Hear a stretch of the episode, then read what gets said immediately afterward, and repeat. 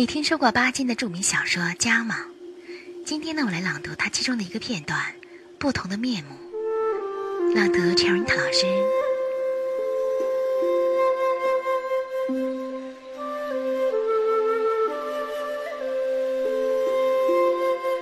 人们躺下来，取着他们白天里戴的面具，总结这一天的总账。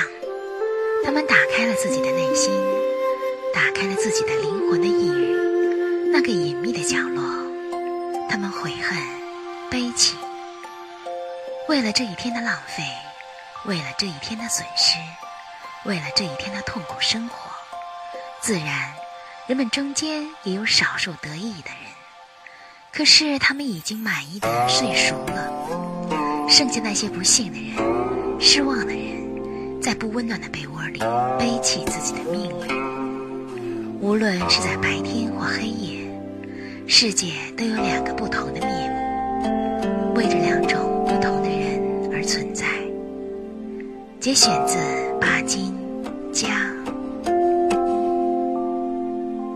我们的微信公众号是“樱桃乐活英语”，等你来挑战哟。